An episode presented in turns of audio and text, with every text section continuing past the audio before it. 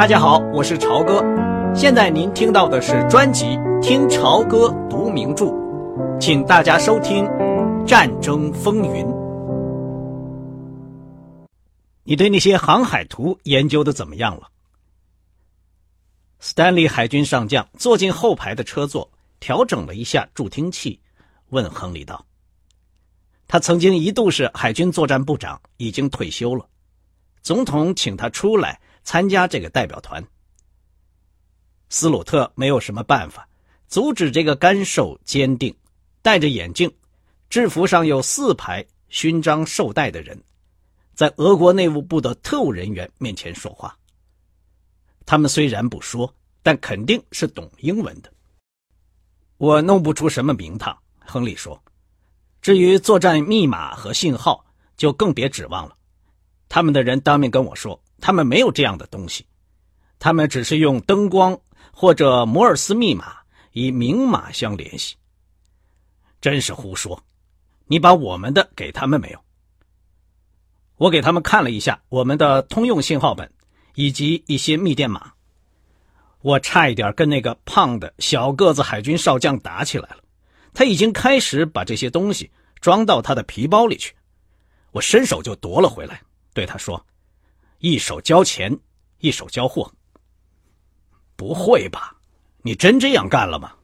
海军上将说：“哎，你要为这个掉脑袋的帕克。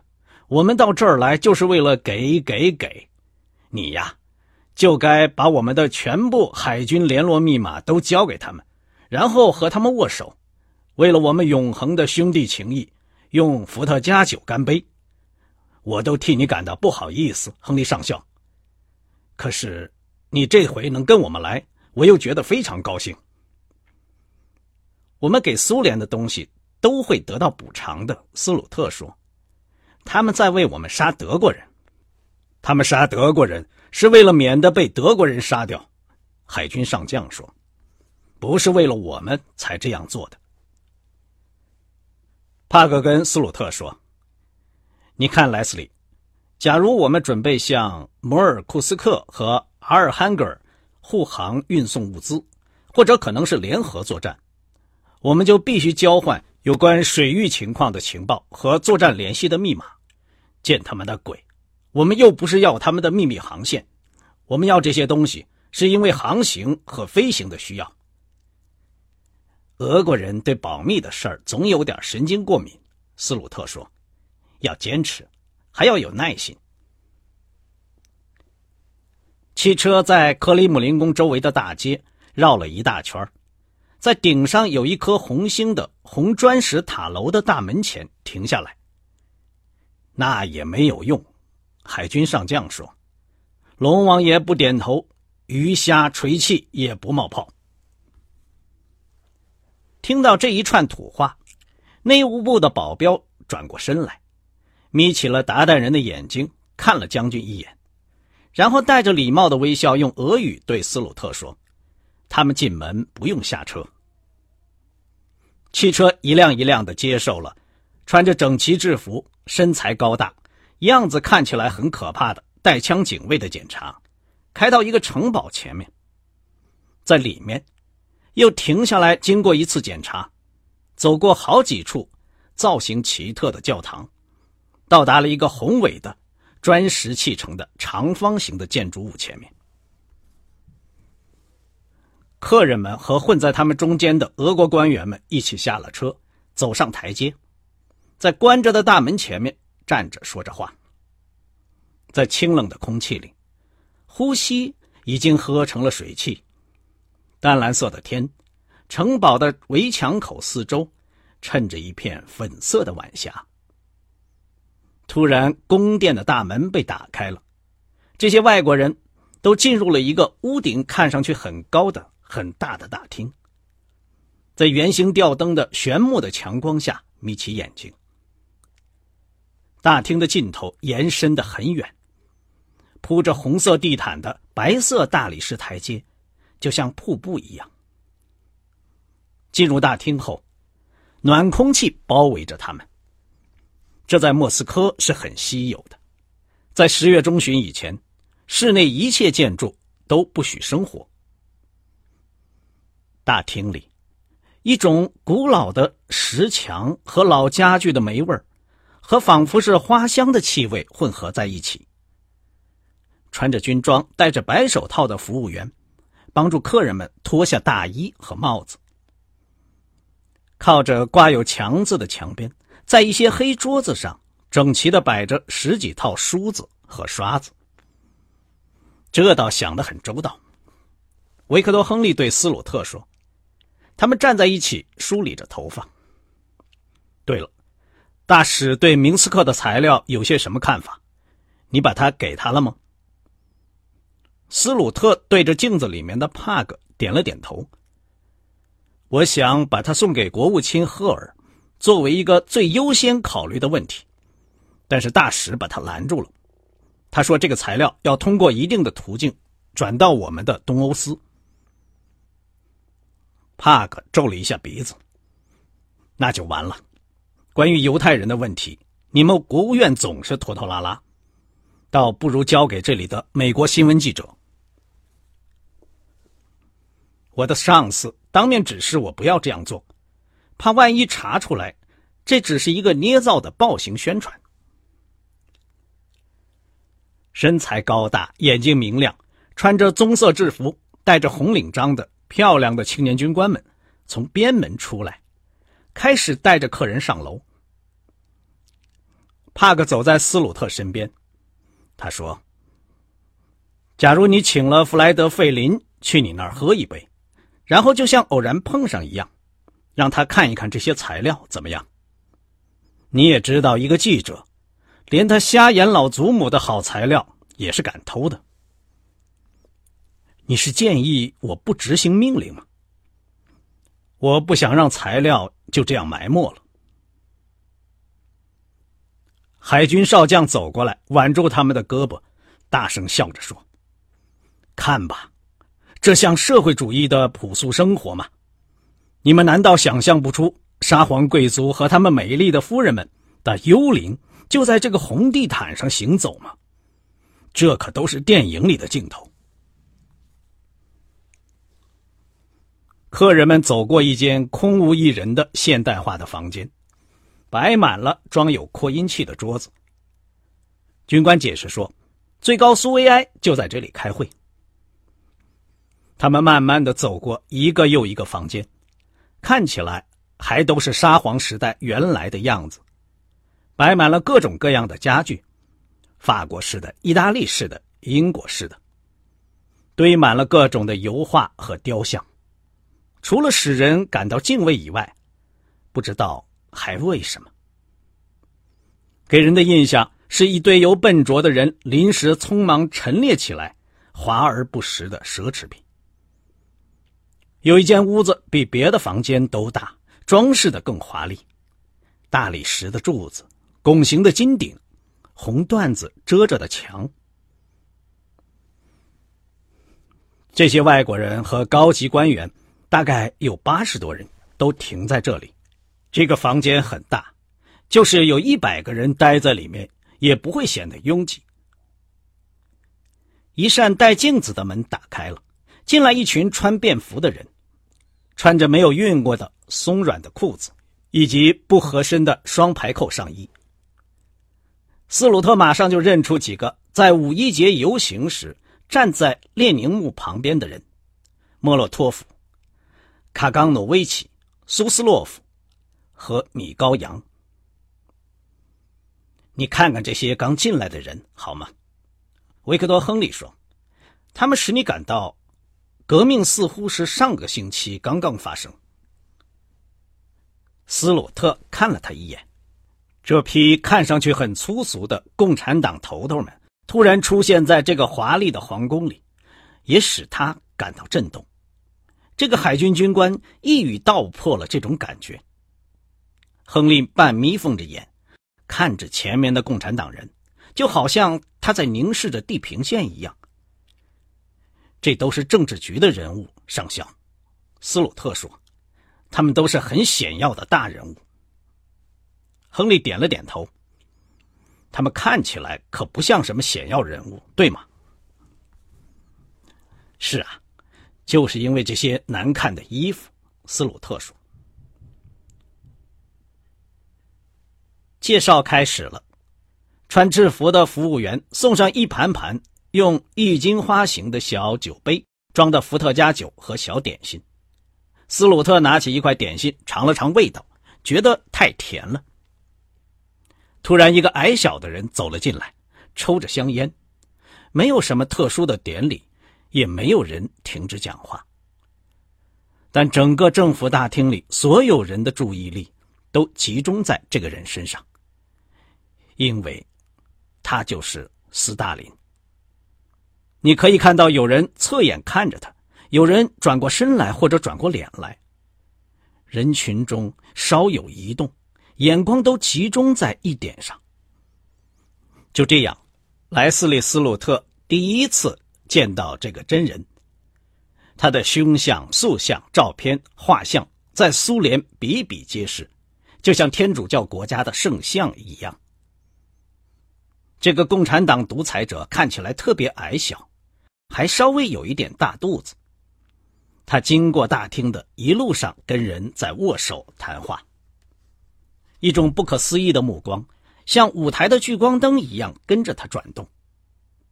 他走到两个美国海军军官面前，伸手向海军上将说：“斯大林。”他看起来就像他的照片一样，但是他苍白的皮肤很粗糙，脸上还有麻点，像是得过严重的九次病一样。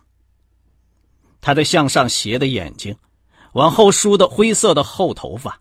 向上翘的胡子和眉毛，给人一种和蔼可亲而有庄严的印象。跟别的共产党人不一样，他穿着一件简单的灰布做的制服，剪裁的很好，裤线很明显，裤脚塞在发亮的软皮靴里面。莱斯利·斯鲁特给他们做了介绍。亨利上校用带着很重的美国口音的俄语。缓慢地说：“阁下，我将把今天所见到的一切都会告诉我的孙子们。”斯大林扬起他的粗眉毛，用着一种愉快的低音说：“是吗？您有孙子？有两个。您的儿子呢？您有儿子吗？”这个独裁者看起来是受了维克多·亨利缓慢而小心的发音。与机械的讲话的影响。我有两个儿子，主席先生，大儿子在海军当飞行员，小儿子在潜艇上服务。斯大林透过纸烟的烟雾，似乎有点感兴趣的望着维克多·亨利。帕格说：“请原谅我蹩脚的俄语，我曾经和俄国孩子一同玩过，但这是很久以前的事情了。”您在哪里同俄国孩子玩过？我出生的地方靠近加利福尼亚的俄罗斯河，早期俄国移民的后代现在还住在那儿。斯大林发自内心的微笑着，露出了烟熏变黄的牙齿。啊，是了，对了，罗斯堡，没有什么人知道我们俄国人早于你们在那里定居。也许现在是我们要求收回加利福尼亚的时候了。据说你们的政策是一个时期只对一面作战。斯大林微笑着哼了一声：“哈，很好。”在亨利肩上轻轻的拍了一下，继续向前走去。嗨，那个见鬼的加利福尼亚是怎么回事，帕克？海军上将刚才一直带着困惑的表情听着他们的谈话。他妈的，你真的学会这个语言了？维克多把刚才的谈话叙述了一遍。将军笑出声来：“我的上帝，把每个字都记下来，帕克，听见吗？我要把它写在我的报告里。一个时期，一条战线，说得好。我真佩服你。”斯鲁特说。你说的态度很从容，斯大林看上去很欣赏这一点。他使你不感到紧张。帕格说：“我知道我的俄文文法都说颠倒了，但他一点不露声色。你注意到他的双手了吗？修剪的非常漂亮。啊，这我倒没注意。将军说：“怎么样，斯鲁特？很多堕落的资产阶级分子顾不得修指甲，而这个红色头子倒有时间，不值得好好想一想吗？”斯鲁特没有注意到修剪的很好的指甲，他对忽视了这个细节感到非常恼火。过了一会儿，人群又开始移动了。这一次是进入一间白色大理石的巨大的宴会厅，红色的帷幕，发亮的香花地板，绿色圆柱中间放着很多的桌子，白桌布上面。金银玻璃器皿闪闪发光。高台上有一张长桌，从大厅这一头直排到另一头，大概有一百英尺长。其余的桌子一排排和高台呈直角排列。两盏金碧辉煌的巨型吊灯从高高的红色金色的天花板上垂下来，吊灯上的无数个毛玻璃的圆灯大放着光明。在墙上还有装饰华丽的壁灯，闪光耀眼。哈，帕克说。莱斯里斯鲁特环视了一下屋顶和墙壁。这是叶卡捷琳娜女皇的宫殿，我曾经在画册上见过，在那些大徽章中还有他的皇冠。我想，他请了一些法国和意大利的建筑师，把宫殿的这部分重新修建过。作为他的御座正殿。哦，我的天哪！如果这是他们的生活方式，海军上将说：“也许他们能让我也成为共产党人。”我想，斯鲁特回答说：“说不定这是革命以来第一次正式使用这座宫殿。”菜单用俄文和英文。印在上面有镰刀斧头徽章的淡黄色的厚纸上，有鱼汤、野味、鸡以及烤肉等长长的一大串。服务员开始上菜了。另外，更多的服务员拿着葡萄酒和伏特加，跳来跳去的向杯子里倒着。富丽堂皇的大宴会厅，布置的光辉灿烂的一行行的餐桌。三国海陆军将领五彩缤纷的制服，高台上坐着的一排权势显赫的人物，周到的招待，喝不完的酒，吃不完的鱼子酱。沙皇的金色盘子里装满了丰富油腻的菜肴，这一切，是维克多·亨利对俄国人的资源、俄国人的力量、俄国人的慷慨、俄国人的好客和俄国人的自信重新感到安心。斯鲁特的反应和他不太一样。这些共产党的领袖们确实是举杯尽欢、热情款待，但在这种铺张炫耀、穷奢极欲的里面，含有一种拙劣的斯拉夫人的讽刺。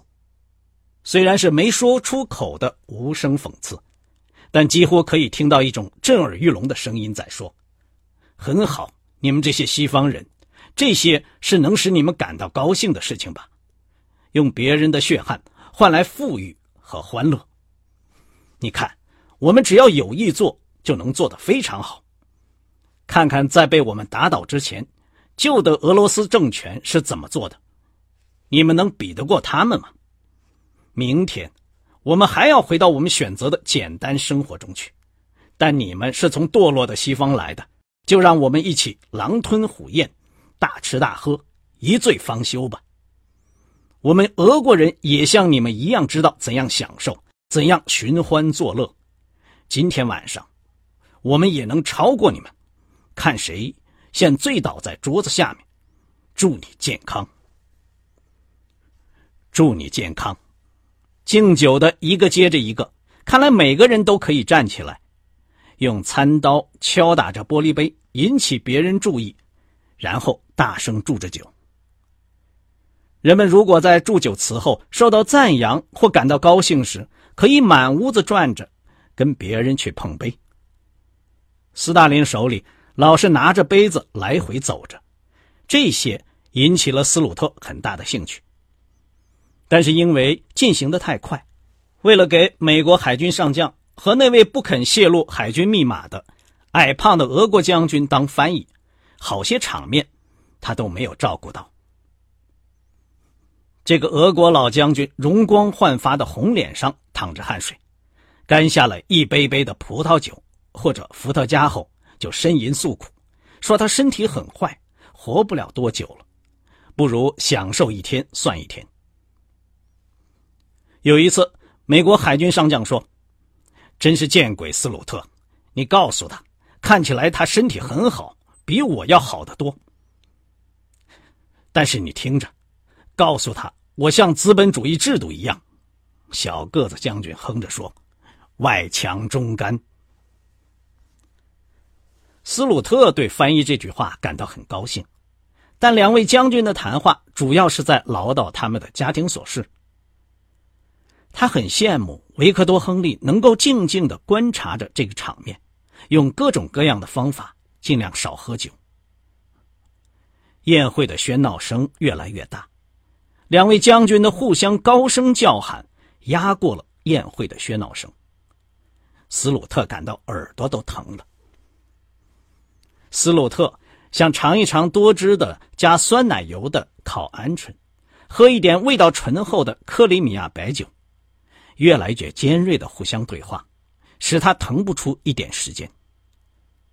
俄国人老在问：强大的美国海军为什么连护航一些租借法案的物资到英国去的起码的一点事情都不肯干？